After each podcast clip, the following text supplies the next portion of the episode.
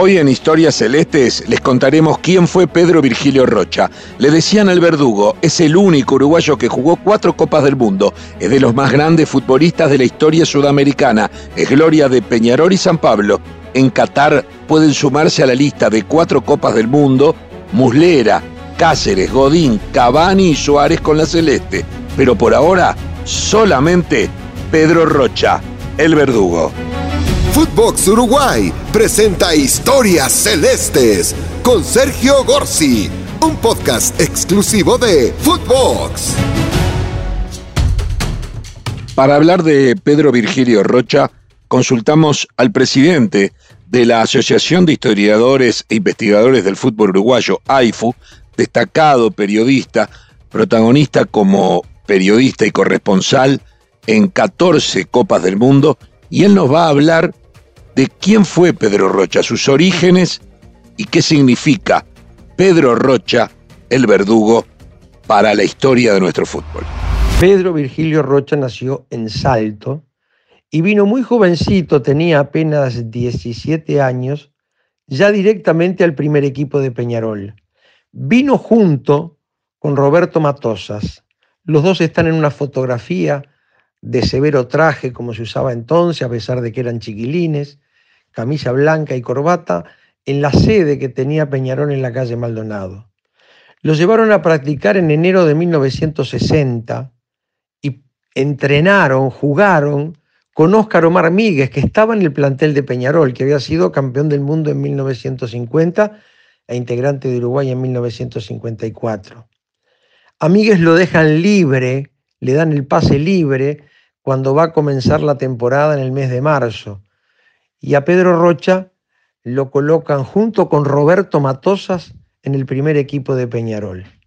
Eran totalmente diferentes. Pedro Virgilio Rocha, alto, espigado, pasaba el metro ochenta, manejaba las dos piernas, eh, la tez era un poco mestiza si se quiere, le pegaba con ambas piernas, tanto con la izquierda como con la derecha, de la manera perfecta, cabeceaba muy bien, tenía gran capacidad para el drible a pesar de su estatura.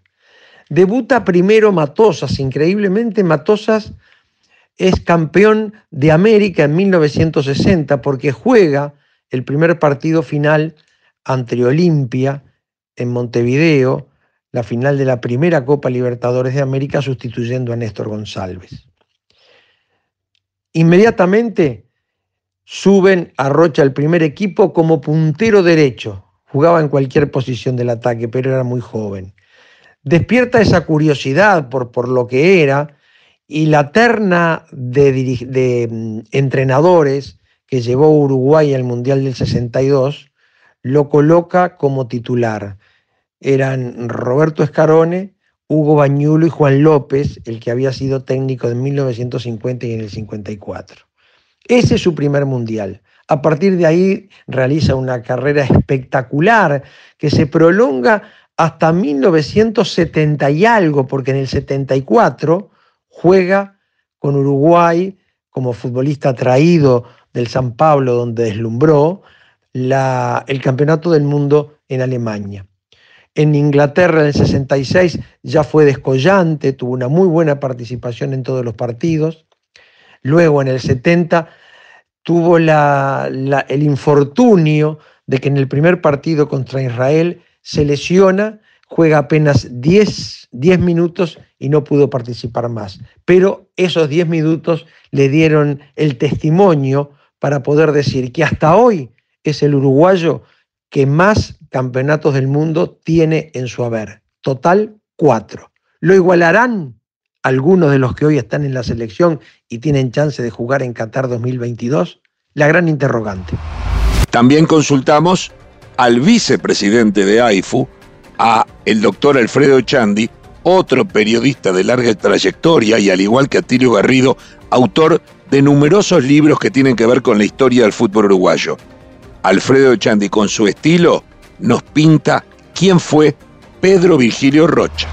Desde muy joven, Pedro Virgilio Rocha se destacó realmente demostrando una enorme calidad en todas las canchas durante dos décadas, porque jugó en el Uruguay, llegó desde Salto para defender durante 10 años a Peñarol, después estuvo 7 en el San Pablo, en otros equipos brasileños y cerró su carrera en 1980 eh, cuando se retiró en México en el equipo de Monterrey. Durante esa etapa demostró su valía en todo concepto. Era un mediocampista de toda la cancha. Marcaba cuando lo tenía que hacer. Llegaba al arco rival en una gran cantidad de oportunidades, con remates impresionantes, lo que le valió el verdugo, que así le decían todos los hinchas, porque era un verdadero verdugo para los arqueros adversarios. Pedro Rocha, además de su porte, un hombre grande, de enorme zancada, cubría todo el terreno de juego y realmente mostraba la brillantez de su juego. Sus goles, porque anotó en todos los lugares donde estuvo y varias veces fue goleador de los torneos que disputó. Ganó títulos y se cansó de dar la vuelta olímpica por todo lo que logró a lo largo de su carrera. Realmente uno de los jugadores excepcionales que nos tocó ver. Y además con un juego aéreo que fue mejorando gracias a eh, jugar con Alberto Spencer y él mismo contó en una oportunidad que viendo saltar a Spencer y la forma de golpear la pelota con su cabeza, lo hizo mejorar mucho su juego aéreo y convirtió también de ese modo muchos de los goles con la camiseta del Peñarol y del San Pablo. Realmente hablar de Rocha es hablar de los mejores jugadores que pisó las canchas sudamericanas y mundiales durante casi 20 años. Realmente un jugador excepcional, inolvidable y que demostró largamente su enorme valía. ¿Y quién mejor que un compañero de Pedro Rocha, tanto en Peñarol, en la selección uruguaya como en San Pablo, para contarnos quién fue ese futbolista que es el único uruguayo que jugó cuatro Copas del Mundo. Escuchemos lo que nos cuenta Pablo Forlán, que además para las nuevas generaciones es el padre de Diego Forlán. Pablo Forlán también fue un fenómeno, ganó absolutamente todo, igual que Pedro Virgilio. Pablo era lateral derecho, Pedro Virgilio era centrocampista ofensivo y nos cuenta qué recuerda de su hermano de la vida. Este hermano de la vida que pude compartir unos 12, 13 años juntos jugando en Peñarol, en el San Pablo, en la selección. Y mirá, Pedro Rocha yo creo que fue un jugador extraordinario, un jugador que tuvieron la suerte los uruguayos de disfrutarlo hasta los 25 años. Yo me fui unos meses antes con 23 y él con 25, ya después de haber salido campeón de todo. Es un hermano, nuestras familias también, los hijos nuestros también, se quieren mucho. Pero hablándote del jugador, para mí fue uno de los mejores jugadores uruguayos que tuve la suerte de jugar con él y ver jugar. Porque yo jugaba atrás y lo veía jugar.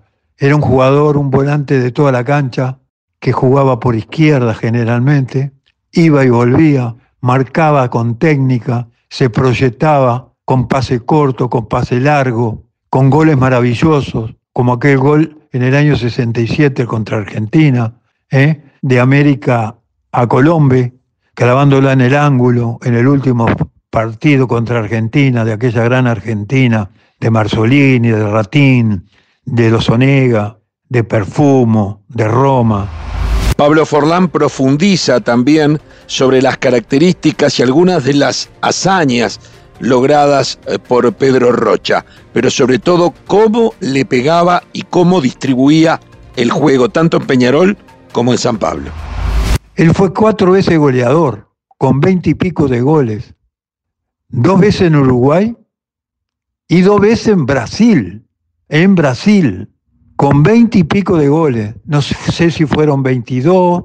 Recuerdo que uno fue, creo, 25 en Brasil. Yo pregunto, desde que tengo noción, en el mundo, cuántos jugadores, siendo volante, fueron cuatro veces goleadores. Pedro le pegaba de pierna izquierda y de pierna derecha. no sabía si era zurdo o si era derecho. Eso me hace acordar una pregunta del señor Ferguson a Diego Forlán. Me queda por saber algo, le dijo cuando lo conoció, porque Ferguson lo fue a buscar al aeropuerto y le mostró todo lo que era el Manchester, lo que era el centro de entrenamiento, lo que era Old Trafford, lo que era la ciudad. Y por último, durante todo el día que estuvo con él, le preguntó, ¿sabes? Me queda una duda. ¿Vos sos zurdo o sos derecho? bueno, Pedro era igual. Tenía un látigo, tenía un látigo en las dos piernas. Así por eso la cantidad de goles que hizo. Cabeceaba notable, cabeceaba notable. Sabía dónde ponía la pelota el gol, gol,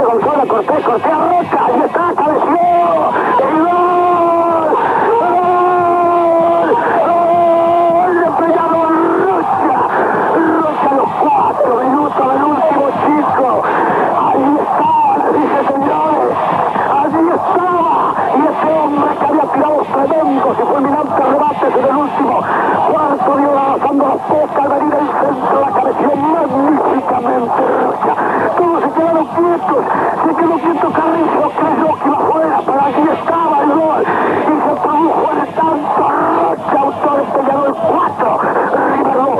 Paraba la pelota de pecho y la dejaba muerta. Salía jugando, y vuelvo a repetir, en corto y en largo de zurda y te la ponía en el pie. Yo por suerte lo tenía del lado izquierdo, porque todo, cuando se volcaba el juego hacia derecha, sabía que Forlán estaba sobre el lateral derecha libre para poder salir e irme al ataque. Por último, Pablo Forlán nos cuenta sobre qué piensa que podría ser hoy Pedro Rocha, cuánto valdría su pase y nos refresca lo que pensaba Pelé de Rocha. Pedro Rocha hoy no sé lo que costaría. Y yo pienso más o menos, si por Pogá el Manchester United pagó 100 palos, y yo creo que hoy Pedro valdría 150 por lo menos. Y, más en las canchas que jugó Sergio.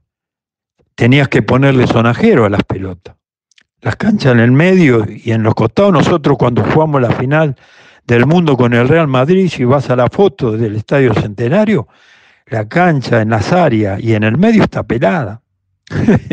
y bueno, y para terminar, te digo algo, el gran exodante de nacimiento Pelé lo puso en aquella época entre los cinco grandes del mundo. De esta forma repasamos vida y obra en historias celestes de Pedro Vigilio Rocha, el único futbolista uruguayo que jugó cuatro Copas del Mundo, uno de los más grandes cracks del fútbol sudamericano de todos los tiempos. Tres veces campeón de América con Peñarol, dos veces campeón del mundo, campeón de la Supercopa de Campeones Mundiales. Jugó cuatro mundiales, como ya dijimos. Fue campeón de América con la Celeste en el año 67 y autor del gol en la final contra Argentina. En San Pablo ganó numerosos títulos. Fue goleador del campeonato uruguayo varias veces, en donde se coronó siete veces campeón, y fue goleador del campeonato brasileño, en donde también fue campeón, además de haber ganado varios torneos estaduales. Pedro Virgilio Rocha, el verdugo, uno de los más grandes de todos los tiempos, pasó por historias celestes. Esto fue Historias Celestes, un podcast exclusivo de Footbox.